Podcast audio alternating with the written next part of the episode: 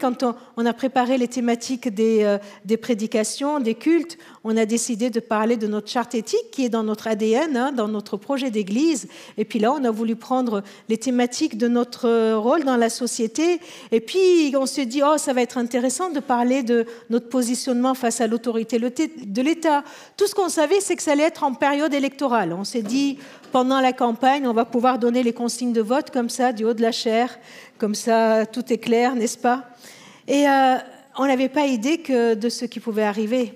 On n'avait pas idée de bouleversement qu'il pouvait y avoir dans notre monde. C'est vrai que c'est un, sujet qui est délicat, mais c'est un sujet aussi d'actualité, j'allais dire presque de toute actualité, qui mérite notre réflexion. La question est simple. Comment, en tant que chrétiens, nous avons à nous positionner face à l'autorité de l'État vous prenez vos feuilles, vous avez une demi-heure et on ramasse les copies. Remplissez vos copies. Comment on peut se positionner face à l'autorité de l'État? Il y a certaines réponses qui ont été données. Certains ont dit, moi, je n'obéis qu'à Dieu. Il y a Dieu seul qui a une autorité sur ma vie. Je ne suis que ce que Dieu me dit. Je ne vais quand même pas suivre des lois qui, nous viennent des personnes en qui nous n'aurions aucune confiance. Il n'y a pas très longtemps, quelqu'un m'a dit, euh, moi, toutes les autorités civiles euh, ne viennent pas de Dieu, moi, j'ai aucune confiance en elles et je ne veux pas me soumettre à elles. Alors, qu'est-ce qui se passe? On se retire du monde, on reste cloisonné dans nos églises ou, ailleurs, et puis euh, on se retire surtout de toute implication dans la cité. Et puis a l'autre extrême, de l'autre côté, on pourrait tomber dans la tentation de vouloir mettre en place un État chrétien, avec des, valeurs chrétiennes, avec un gouvernement dirigé par des chrétiens. Ce sera beaucoup mieux, non? Non? Alors du coup, du coup, on aurait un ordre divin qui serait appliqué un État chrétien et puis on pourrait même euh, non seulement encourager, mais les encourager très très très très fortement à devenir tous des bons petits chrétiens, comme ça il y aura la paix dans le monde. Michel Onfray écrit ce constat devant ceux qui, dans l'histoire, hein, ont essayé. Il dit, l'histoire témoigne des millions de morts, des millions, sur tous les continents pendant des siècles au nom de Dieu. La Bible dans une main, le glaive dans l'autre. Inquisition, torture, questions, croisade, massacre, pillage, viol, pendaison, extermination. Des millions de morts pour l'amour du prochain. Qu'allons-nous faire? Si nous ne voulons tomber ni dans, dans une extrême ni dans l'autre, si nous avons bien conscience que, que nous n'avons pas à chercher un ordre divin et, et au nom de la Bible diriger le monde et imposer des choses, et de l'autre côté, ne pas vivre complètement dans le retrait, ne pas être isolé, ne pas attendre juste que Jésus revienne et que tout s'arrête. Eh bien, je vous propose de lire un texte qui se trouve dans Romains 13 qui, donne une réponse et on va voir euh, comment l'adapter à nous. Pas l'adapter, comment l'intégrer à nous plutôt. Romains 13 commence par chacun. On pourrait presque dire euh, toute personne, hein, toute personne doit se soumettre aux autorités qui exercent le pouvoir. Car toute autorité vient de Dieu, celles qui existent ont été établies par lui. Ainsi, celui qui s'oppose à l'autorité s'oppose à l'ordre voulu par Dieu. Ceux qui s'y opposent attireront le jugement sur eux-mêmes. En effet, les magistrats ne sont pas à craindre par ceux qui font le bien, mais par ceux qui font le mal. Désires-tu ne pas avoir à craindre l'autorité? Alors fais le bien et tu recevras des éloges. Car elle est au service de Dieu pour t'encourager à bien faire. Mais si tu fais le mal, crains-la, car ce n'est pas pour rien qu'elle a le pouvoir de punir. De point, elle est au service de Dieu pour montrer sa colère contre celui qui agit mal. C'est pourquoi il est nécessaire de se soumettre aux autorités, non seulement pour éviter la colère de Dieu, mais encore par devoir de conscience. C'est aussi pour, euh, pourquoi? Vous devez payer des impôts, car ceux qui les perçoivent sont au service de Dieu pour accomplir soigneusement cette tâche. Payez à chacun ce que vous lui devez. Payez l'impôt, sans tricher sur la déclaration, mais ça, il l'a pas mis, euh, Paul. Hein. Je ferme la parenthèse. À qui vous le devez? Et la taxe, à qui vous la devez? Montrez du respect à qui vous le devez. Honorez celui à qui l'honneur est dû. N'ayez de dette envers personne. Sinon, l'amour que vous vous devez les uns aux autres. Celui qui aime les autres a obéi complètement à la loi. Bon, décidément, Paul, hein, il a des phrases chocs comme ça qui nous mettent plus mal à l'aise qu'autre chose. Vous ne trouvez pas que ce texte soulève plus de questions que ne donne de réponses? Non? On est bien avancé hein, là. Qu'est-ce qu'on va faire avec ce texte? Chacun doit se soumettre aux autorités, mais comment ça? Toutes les autorités sans distinction? Euh, L'autorité vient de Dieu, mais et les dirigeants qui sont là, ils sont établis par lui? Mais alors, quand on s'oppose à l'autorité, on s'oppose à Dieu.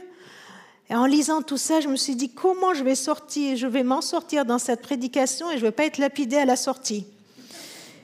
Compliqué, hein? Compliqué. C'est vrai qu'on ressent un profond malaise quand on lit ces versets. On les trouve peut-être inadaptés à la situation sociopolitique de la plupart des pays. L'Iran, comme on vient de le voir, ou d'autres pays. Et puis on trouve ces versets et ces paroles même un peu gênants, peut-être même trop dangereux. Alors on est encore devant ce dilemme. Est-ce qu'on doit choisir entre la liberté et la soumission inconditionnelle à l'autorité Alors, juste pour déblayer un peu le terrain, essayons de juste de voir euh, pourquoi Paul dit ceci. Qu'est-ce qu'il est en train de dire? Il s'adresse aux chrétiens de Rome, c'est l'épître aux Romains. Il a probablement écrit cette lettre entre 56 et 58 après Jésus-Christ depuis Corinthe. Il n'était jamais allé à Rome encore. Et ceux qui ont lu sa lettre, ils n'ont eu aucun doute. Paul leur demandait d'obéir au gouverneur romain, de les respecter et même de payer les impôts. À Rome, il y avait quoi comme gouvernement? Est-ce qu'à Rome, il y avait une autorité bien tranquille euh, qui cherchait la paix, qui cherchait le bien-être de ses sujets? À Rome, c'est Néron qui, était, qui régnait comme empereur. Il n'est pas connu pour être des plus tendres, non? Bon, c'est vrai qu'au début de son règne, les cinq premières années, c'était un peu calme, il, a été, il était très modéré. Il y avait la Pax Romana hein, dans cette, à cette période qui, était une période de paix qui a vraiment favorisé à l'expansion de l'Évangile parce que les routes étaient sécurisées et puis les uns et les autres pouvaient voyager tranquillement. Mais Paul n'est pas naïf. Il sait très bien que que le gouvernement romain n'est pas un gouvernement tendre. Il sait très bien le rôle que l'autorité romaine a joué, par exemple, au travers de Pilate, dans la crucifixion de Jésus, dans le supplice qu'il a subi. Et puis, il sait très bien qu'il ne s'adresse pas à des personnes qui vivent avec des gouvernements, des présidents de la République qui prennent soin de leurs sujets, avec lesquels on ne serait pas d'accord sur certaines décisions ou d'autres sur euh, la prolongation du pass sanitaire qui va se terminer ce soir. La semaine prochaine, on va pouvoir louer le Seigneur sans masque. Ça va être extraordinaire, vous voyez? Voyez, il, n'est pas naïf. Il sait bien que ce n'est pas un gouvernement qui, qui essaye de faire au mieux. Il est devant les Romains. Et puis Néron, très peu de temps après la rédaction de cette lettre, eh bien, va révéler son vrai visage. Un despote cruel, imprévisible, capable d'empoisonner sa propre mère et tous, les, et tous ceux qui leur donnaient des conseils. Et euh, à la suite de l'incident de Rome, de l'incendie de Rome, qui a lieu juste en 64, vous voyez à peine quelques années après la rédaction de cette épître, il en profite pour relancer une grande persécution contre les chrétiens de Rome. Voilà le tableau qui montre les torches de Néron. Et vous voyez, les torches de Néron n'étaient autres que les chrétiens. Alors, qu'est-ce qui se passe là? Qu'est-ce qu'on va faire avec, avec ces versets de Romains 13 Paul, tout au, tout au début de, l'épître, il est venu et il nous a expliqué comment la grâce de Dieu vient nous libérer, comment nous sommes justifiés par, la, par, notre foi en Christ, par l'œuvre de Christ. Dans les chapitres 12 et 13, il est là en train de nous parler maintenant comment vivre cette liberté dans la communauté et dans les différentes sphères de la communauté. Donc, Paul ne s'exprime pas en fonction des circonstances de Rome ou de notre situation actuelle en France, vous voyez, ou de tous les siècles. Paul ne s'exprime pas en fonction des circonstances, mais il se base sur ce principe moral, théologique, sur toute sa démonstration tout ce qu'il a démontré dans les chapitres 1 jusqu'au chapitre 11, il se base là-dessus. Et en se basant sur euh, cela, il appelle les croyants un comportement juste devant Dieu et devant les hommes. En quelque sorte, dans Romains 13, Paul nous donne le principe général. Le principe que Dieu nous propose, général, de notre position face aux autorités. Je sais bien que nous, dès qu'on nous donne un principe, on dit oui, mais. Et on part tout de suite dans le cas précis, d'accord? Oui, mais qu'est-ce qu'on fait si? Oui, mais qu'est-ce que tu pourrais dire si? Vous voyez c'est pareil quand on pose les, les règles grammaticales, vous voyez. C'est pareil quand on donne une loi ou n'importe quel sujet. Quand on pose un principe, on va toujours dans le, dans le cas particulier. Le seul problème, c'est qu'en allant trop vite dans le cas particulier, on ne prend pas le temps de comprendre et d'accepter le cas général. Vous êtes toujours avec moi? Vous êtes toujours d'accord? Alors venez, on va essayer de réfléchir maintenant au cas général. Paul dit que chacun doit être soumis aux autorités et il le dit pour deux raisons. Et dit parce qu'elles sont établies par Dieu, elles sont voulues par Dieu, et parce qu'elles sont au service de Dieu. Alors, Paul n'est pas en train de dire que c'est Dieu qui a établi telle personne comme président et telle personne comme ministre, telle personne. Vous voyez C'est pas ce que Dieu, Paul dit. Paul dit que c'est l'autorité qui est établie par Dieu. L'autorité est établie par Dieu. En quelque sorte, Dieu, Paul est en train de nous dire que Dieu a posé un cadre il a posé une autorité pour que la vie puisse avoir lieu, pour que nous puissions vivre ensemble. Pour que le vivre ensemble puisse avoir lieu, Dieu a établi l'autorité. Regardez dans la création, c'est ce qu'il a fait.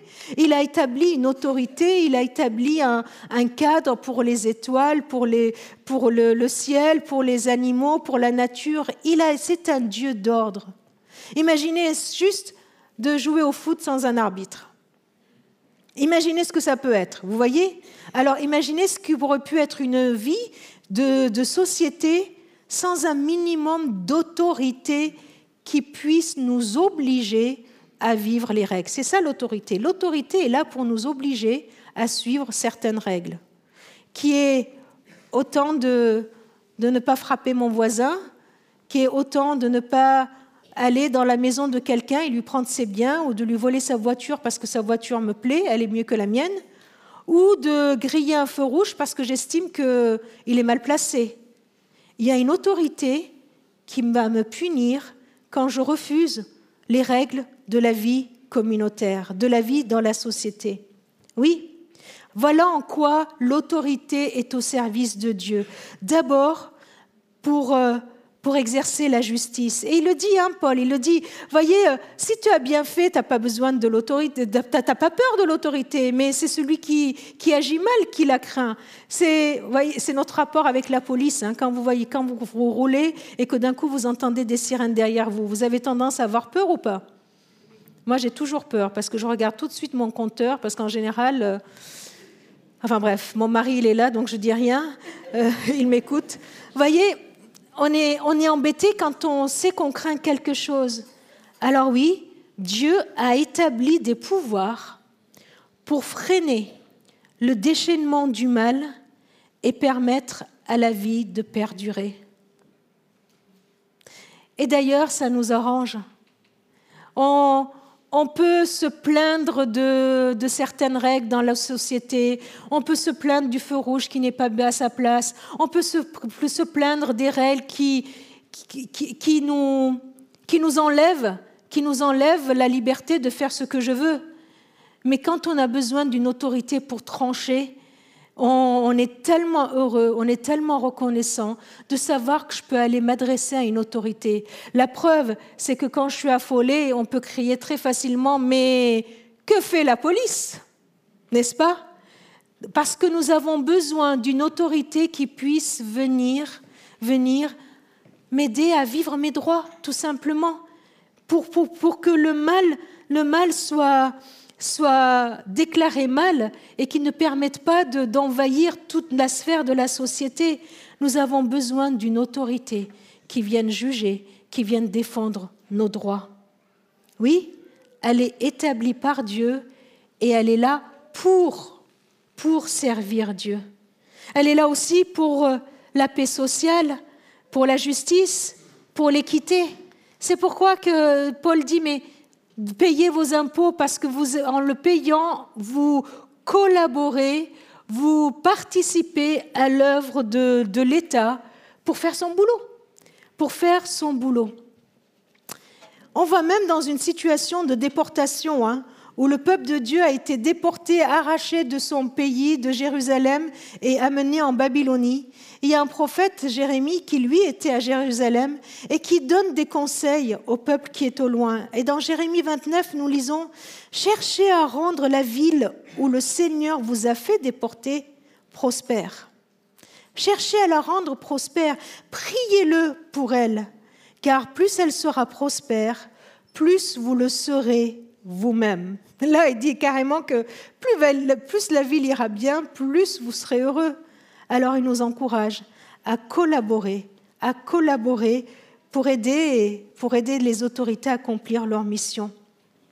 Alors, voyez, ce respect des autorités ne dépend pas de la sympathie que je peux avoir pour l'un ou pour l'autre, ne dépend pas de, mes convictions par rapport à tous ces petits chefs, mais, dépend de l'acceptation qu'il y a une structure pour maintenir un sens de justice, pour favoriser le bien de l'homme et que je dois accepter. Je dois accepter une autorité au-dessus de moi. Et en l'acceptant, eh bien, c'est prendre conscience que je suis dans un ordre dont je n'occupe pas le sommet.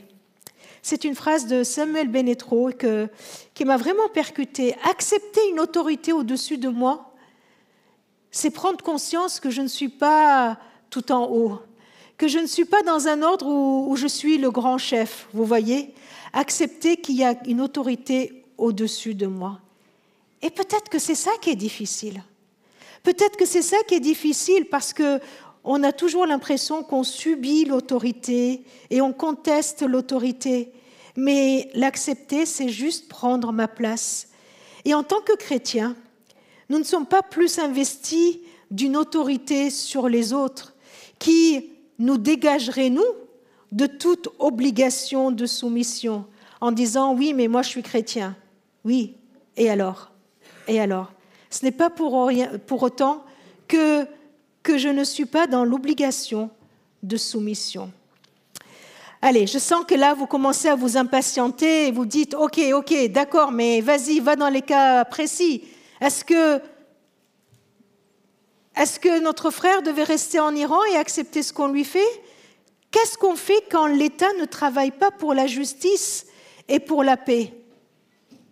Que faisons-nous? Mais avant d'aller de répondre à ça, juste, je voudrais insister lourdement peut-être, mais de dire que voilà le principe général que la Bible nous propose. C'est de, l'intérieur, de l'intérieur de cette structure qu'est l'État, de pouvoir vivre vivre, œuvrer, collaborer pour apporter la paix, la justice autour de nous. Alors que se passe-t-il quand, euh, ce n'est pas le cas? Que se passe-t-il quand, euh, euh, eh bien, quand les choses ne, sont pas comme, comme elles devraient, voyez Eh bien, nous avons tous en tête cette petite, cette petite phrase de Pierre, ce verset qui nous dit, il faut mieux obéir à Dieu plutôt qu'aux hommes. Allez avouer, il y en avait qui avaient ça en tête. Hein. Ils se disaient, mais quand est-ce qu'elle va nous le sortir? Il faut mieux obéir à Dieu plutôt qu'aux hommes. Oui, mais à quel moment cette parole a été dite? À quel moment cette parole a été prononcée? Pierre venait de sortir de prison alors que voilà, il a été euh, euh, bien châtié en prison et il sort. Et puis euh, on lui dit "Écoute, on te met dehors, mais à une condition, c'est que tu ne parles plus de Jésus." C'est fini, on t'interdit de parler de Jésus, tu ne parles plus de lui, tu ne prononces plus le nom de Jésus. Et devant cette interdiction, Pierre dit, tu vois, là, je préfère obéir à Dieu plutôt qu'à toi.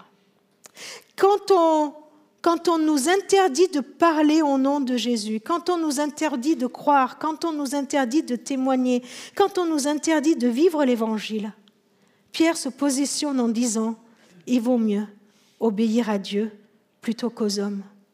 C'est ce que tu as fait? Vous voyez, c'est ce que, c'est ce que fait l'Église persécutée dans le monde entier, qui continue à croire en Dieu, qui continue à louer Dieu malgré l'interdiction qu'on lui impose. Du coup, du coup, le cas général, c'est soyez soumis, et le cas particulier, c'est vaut mieux obéir à Dieu qu'aux hommes. Vous voyez? Et souvent, on fait l'inverse. Souvent, on fait l'inverse. Et en faisant l'inverse, eh bien, on se dit, oh, ben moi, j'obéis à Dieu, donc on se dédouane de toute responsabilité ou de toute, euh, euh, oui, de toute solidarité avec, avec notre société. Alors, est-ce qu'il y a une concurrence entre l'État et le royaume de Dieu? Non, non.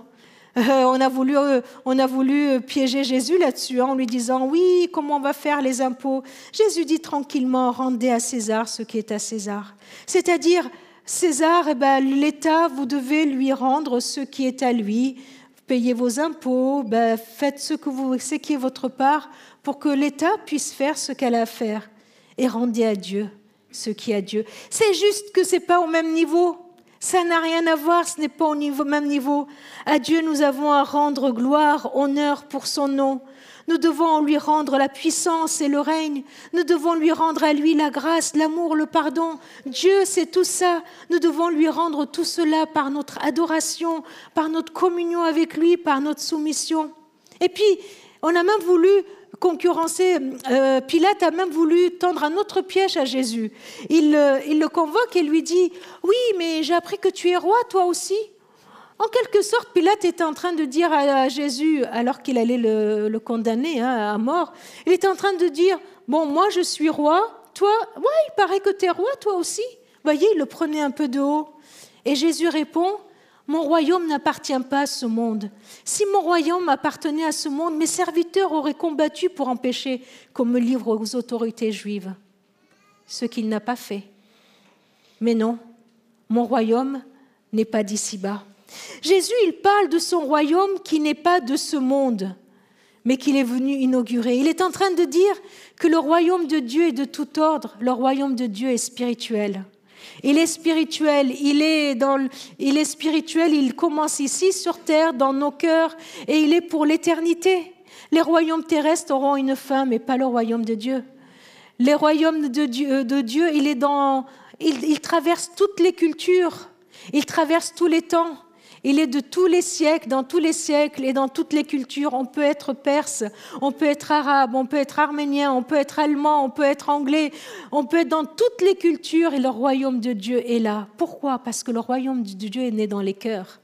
Le royaume de Dieu a sa place dans nos cœurs. Le royaume de Dieu nous met en relation avec le Père. Le royaume de Dieu est spirituel.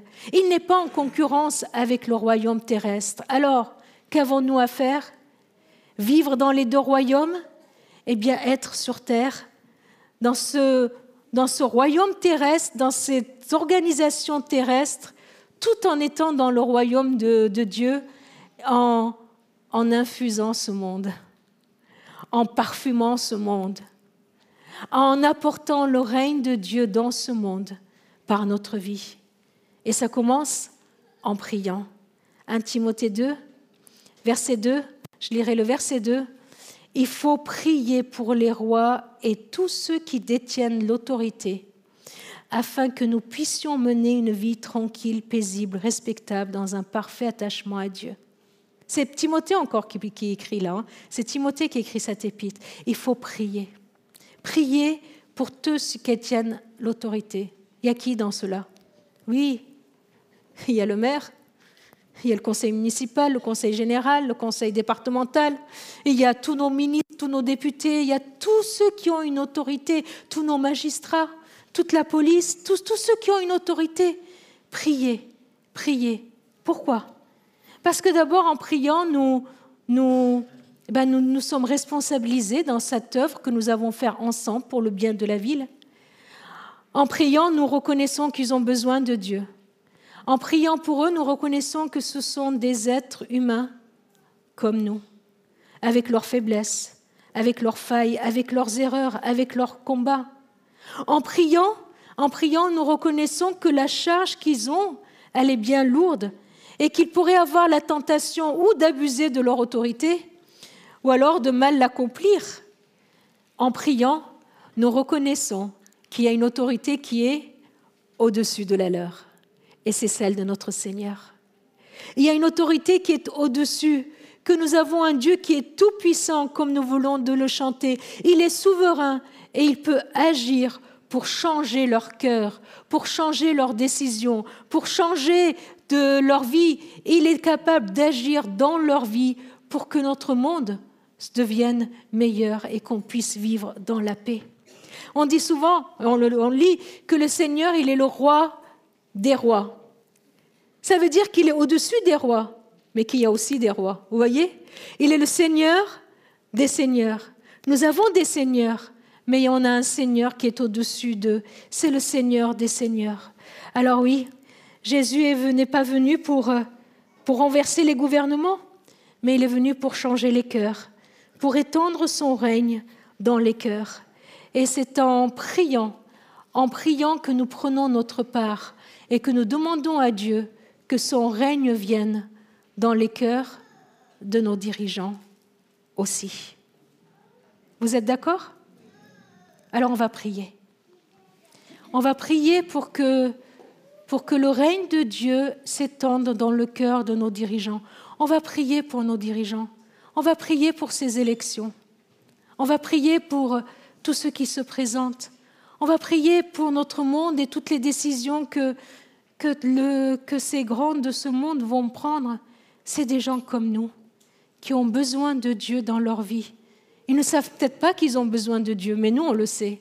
Alors on peut prier Dieu pour que Dieu les touche. Seigneur, euh, je te remets, oui, je te remets notre monde. Je te demande vraiment de, de nous aider à, à comprendre et accepter notre devoir aussi face aux autorités. Je te prie, Seigneur, pour notre ville de Valence. Je te prie pour notre pays, Seigneur. Je veux vraiment te prier pour que, pour que toutes ces personnes qui, qui se présentent devant nous et qui nous demandent de, de voter pour elles, que leur cœur, Seigneur, s'ouvre davantage, que leur cœur s'ouvre pour plus de justice, pour plus de paix, que leur cœur s'ouvre, Seigneur, envers ceux qui sont malmenés, envers ceux qui ont des besoins que leur cœur s'ouvre, Seigneur, pour qu'il y ait plus d'équité dans notre pays. Je te remets, Seigneur, les grands de ce monde et, et dans cette situation si compliquée, toutes ces décisions qu'ils ont à prendre. Nous le voyons bien que notre paix dépend d'eux. Nous le voyons bien. Alors Seigneur, nous te prions. Nous te prions de ne pas permettre que la folie des cœurs puisse embraser le monde, mais que Seigneur, mais que Seigneur, la paix, la paix soit maintenue. Amen.